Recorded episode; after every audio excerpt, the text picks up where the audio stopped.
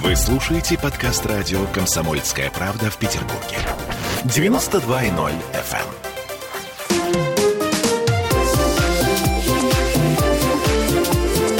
Открытая студия. У нас сегодня тема недвижимости звучит так. Доверяй, но проверяй. Важные правила выбора новой квартиры.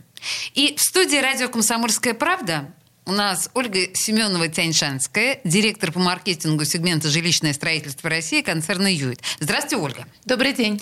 А еще с нами Денис Заседателев, генеральный директор операционного бизнеса ГК «Ленстройтрест». Приветствую вас, Денис. Здравствуйте. Ну, слушайте, на самом деле это мне кажется, самая важная история вообще в, вот в этом этапе, да, когда мы меняем жилье, покупку квартиры, это важнейший, может быть, шаг даже в нашей жизни.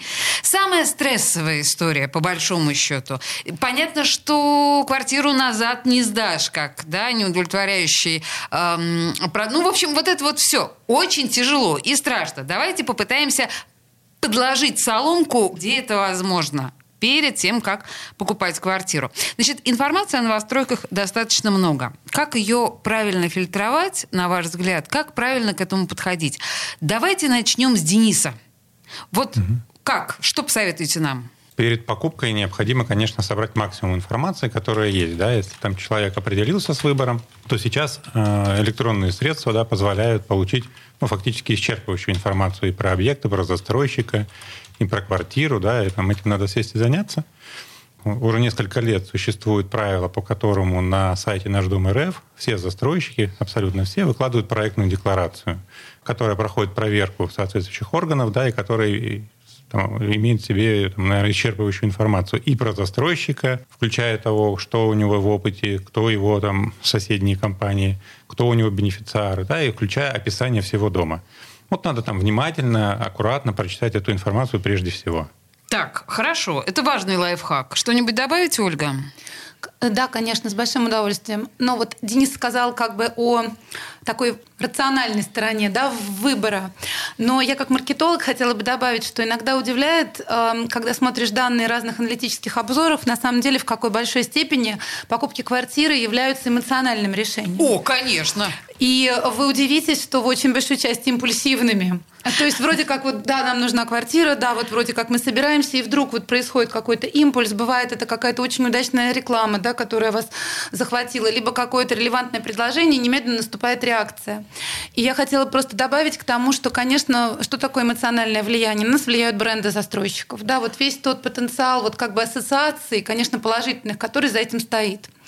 И, э, естественно, обращаешься к тому, какое портфолио у компании, да, что они пишут в прессе, какая у нее представленность в медиа, какие там менеджеры. То есть это действительно люди остаются людьми, и не только рациональное, но и эмоциональное нас влияет очень большой степени. И я считаю, что э, это, это хорошо и правильно уделять этому внимание.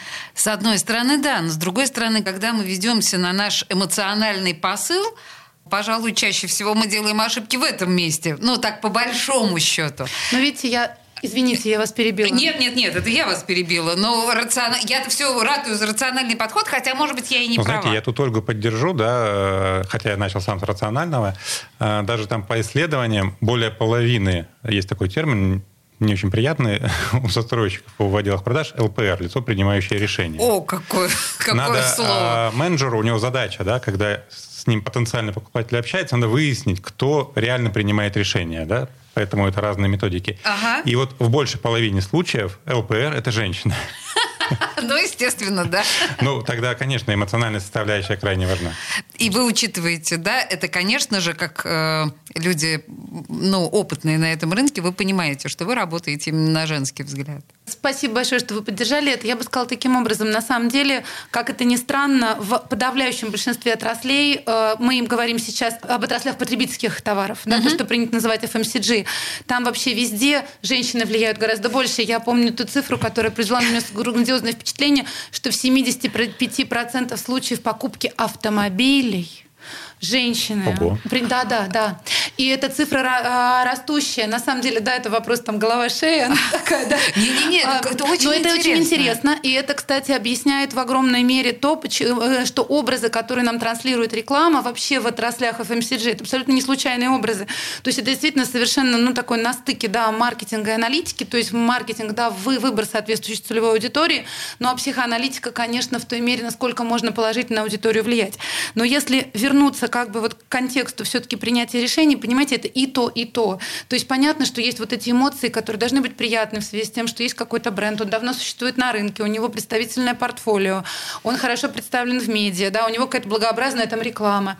Но есть при этом и совершенно конкретные рациональные факторы, которые к вам апеллируют, да, что этот бренд там ни разу не был замечен, например, в каких-то, упаси господи, да, э, проектах, скандальных историях, да. да, скандалах каких-то там экологических, например, э, или, ну, разного рода криминальные, я не знаю, ну, Тут сложно сказать. Ну и кроме того, конечно, рациональная с позиции, понимаете, если у вас большая семья, ну вам, конечно, нужна трехкомнатная квартира, и Да, да. вы не влезете в студию, Это какая бы ни была по ней там красочная Красивая реклама, да.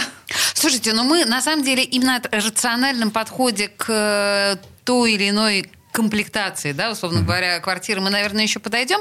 Но если говорить вот о подводных камнях, о том, о чем вы упомянули, Ольга, чего сейчас опасаться прежде всего? Ну, по большому счету, сейчас не 90-е годы, и мы не покупаем за наличные деньги у Васи Петрова да, э, квартиру. Мы привлекаем там каких-то нотариусов, каких-то там риэлторов или что-то такое.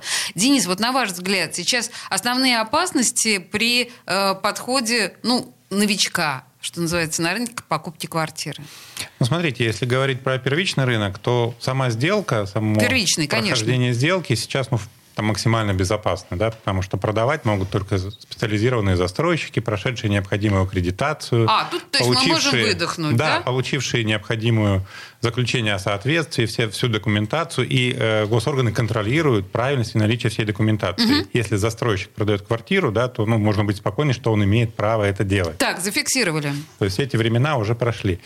Более того, да, там с переходом уже там почти половина рынка продается по схеме с escrow, да, покупатель сейчас не отдает деньги напрямую застройщику. Покупатель кладет деньги на специальный счет в банке, который там, считается его по-прежнему, да, он заблокирован, и застройщик эти деньги получит только после ввода объекта в эксплуатацию. То есть мы кругом застрахованы. Да, то есть та, та- та схема, по которой работает сейчас долевое строительство, оно максимально застраховано. Поэтому вот отвечая на ваш вопрос, я бы там ушел в плоскость, надо смотреть на, ну, то есть основные риски не в самой сделке, что тебя обманут, да, и ты купишь там двойные продажи когда-то вот в далекие годы Ой, были. было, Сейчас было этого такое, нету, да. То есть в любом случае сделка считается заключенной после регистрации в Росреестре, который очень четко проверяет, и уже там таких историй нету. А, Ошибка может быть, и чего надо бояться, в выборе продукта. То есть надо Качество. больше. Ну, конечно, да, там качество, качественные характеристики, что за квартира, какая квартира, как я в ней буду жить через три года, когда она будет готова. Вот здесь вот больше вероятности ошибиться, ну и больше риски, да, сейчас. Да, хорошо. Здесь мы в чем должны быть на стороже, Ольга? Ну, Ой, я с удовольствием дополню коллегу. Полностью совершенно поддерживаю, что рынок действительно об этом приятно говорить. Откровенно говоря, даст очень цивилизован в последнее время. И здесь, конечно, есть усилия, которые государство предпринимало, правильные усилия. И очень большая, конечно, воля самих застройщиков. То есть вот это та ситуация, когда конкуренция, она на пользу потребителю. Да, вот это очень здоровая рыночная конкуренция, когда все начали драться за потребителей и попутно улучшали свой продукт. Но э, по поводу тому, к чему надо быть внимательны, это, так сказать, вот называется, в общем, исполнение обещаний. Я сейчас поясню, что я имею в виду. Не обещаний по договору. Да, вот в договоре написано там сдать дом, предоставить вам там квартиру столько-то метров. Обещание на уровне застройщика, конечно, гораздо шире, чем контекст договора. Да? Там не только объект недвижимости оценивается как таковой, да, который приобретается вот в соб- собственность, но и то, чем он окружен. Какое там благоустройство, будет ли там огороженная территория вот с, например, видеонаблюдением, какая-то охрана, какие-то мопы. Вот этот весь контекст очень важен. Э, Я хочу сказать, что по нашим исследованиям есть такая очень интересная тенденция. Все больше внимания наши потребители а, при покупке уделяют не самой квартире как объекту приобретения, а вот этой, так сказать, среде. То есть если раньше, вот скажем, в нулевых, назовем их так, интересовала только эта квартира, все, что за моей закрытой дверью, какие там перегородки, то сейчас все больше внимания. Денис, я уверена, вы Конечно, вот конечно, это тоже наблюдаете в ваших исследованиях. Все больше люди интересуются. Ну хорошо, а за дверью ты что? Какой там моп? Какие лифты, какое их количество, какая входная группа, удобно ли мне там будет съехать с коляской, э, есть ли паркинг под домом, какое благоустройство, могут ли там безопасно гулять дети. И здесь, конечно, очень способствует портфолио предшествующих объектов, где застройщик может сказать, вот я обещал построить такой дом, и вот он стоит по такому-то адресу, посмотрите, пожалуйста, вот были рендеры, и вот то, что по факту. И вот это, конечно, очень способствует укреплению репутации. Мы из программы в программу говорим о том, что действительно покупателю потенциальному квартиры нужно, ну, может быть, даже собственными руками потрогать э, те продукты, которые застройщик предлагал раньше. Например, поехать на место и просто посмотреть глазами, да, и потрогать стены, и посмотреть все эти прекрасные э, дворы и комплексы. Можно с людьми поговорить, которые живут. Да. Кстати, это тоже, да, в общем, об этом мы еще не говорили, но это тоже важная составляющая. Это, знаете, журналистский уже практически подход. Э, в студии радио «Комсомольская правда» Ольга Семенова-Тяньшанская, директор по маркетингу сегмента «Жилищное строительство Россия» концерна «Юит» и Денис Заседателев, генеральный директор операционного бизнеса ГК «Лен Стройтрест». Мы говорим о покупке квартиры, о самых важных, главных, первых этапах выбора. Две минутки рекламы, и мы вернемся. Открытая студия. Вы слушаете подкаст радио «Комсомольская правда» в Петербурге. 92.0 FM.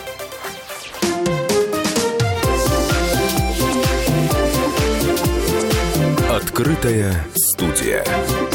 А мы продолжаем о важных правилах выбора новой квартиры.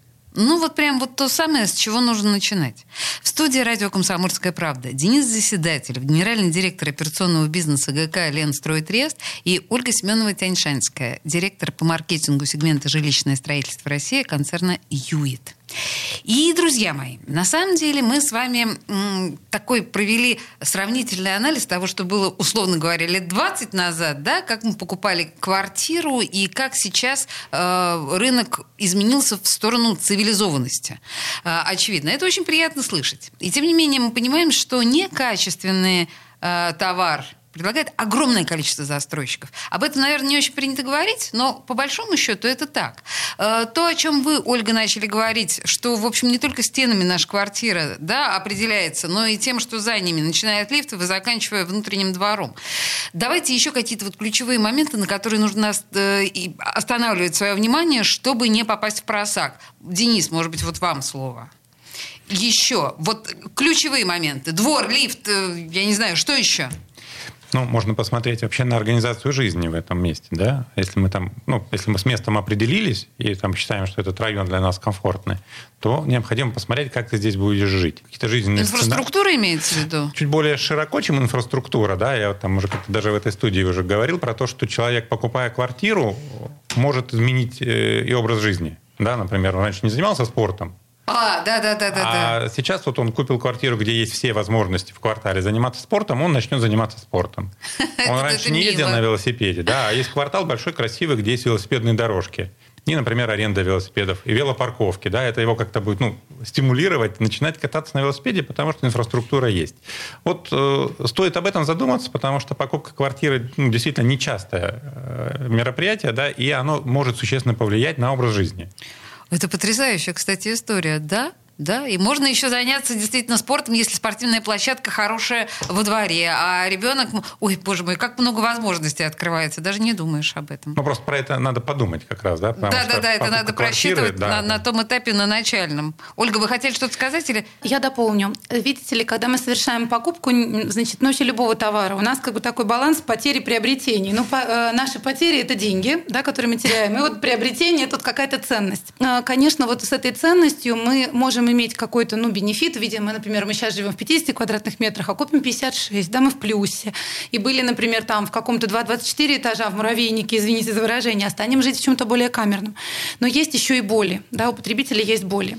И очень хорошо, если вот эта покупка может решить э, какую-то часть проблем, которые, например, человек испытывает в своем текущем жилье. Вот я хочу вам сказать, что мы провели исследование в нескольких городах, поскольку ЮИТ в, э, в России представлен в пяти э, локациях, и везде у потребителя одна из ключевых болей – это шумоизоляция. Причем до такой степени, что это часто является причиной для смены жилья.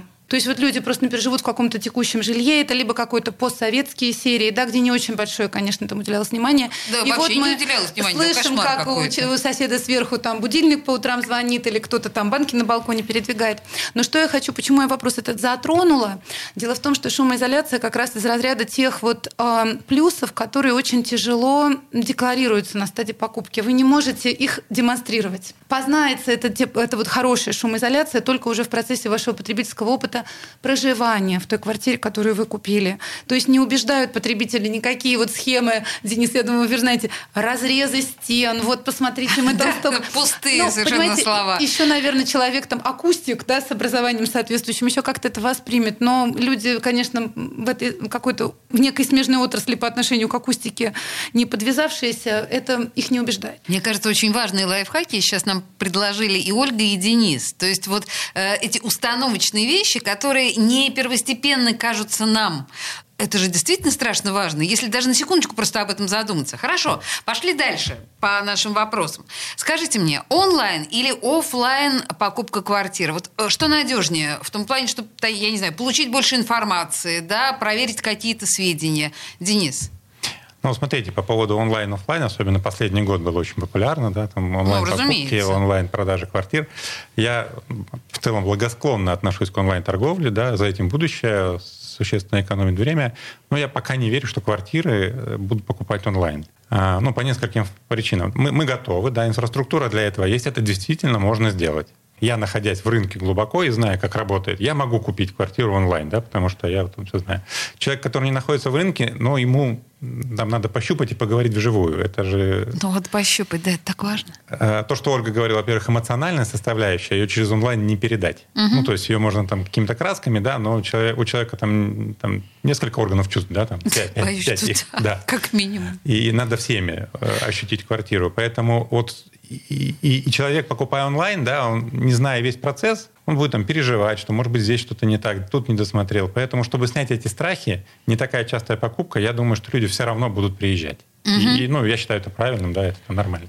Еще там добавлю один комментарий э, по опыту нашей компании и в чем онлайн помог нам. То есть онлайн помогает сократить время первичного общения. Если там, там год, два года назад человек сначала там смотрел информацию на сайте, еще где-то, потом звонил, разговаривал по телефону, договаривался с менеджером о первичной встрече, там, согласовывал график, приезжал, потом ехал на объект и так далее, и так далее, то вот э, по нашему опыту сейчас мы стали сокращать вот э, первичный этап. То есть он с менеджером, в принципе, может поговорить э, онлайн для э, Да, да. получения первичной информации. Не надо договариваться о встрече, приезжать, графики со- совмещать, там, отпрашиваться и так далее, и так далее.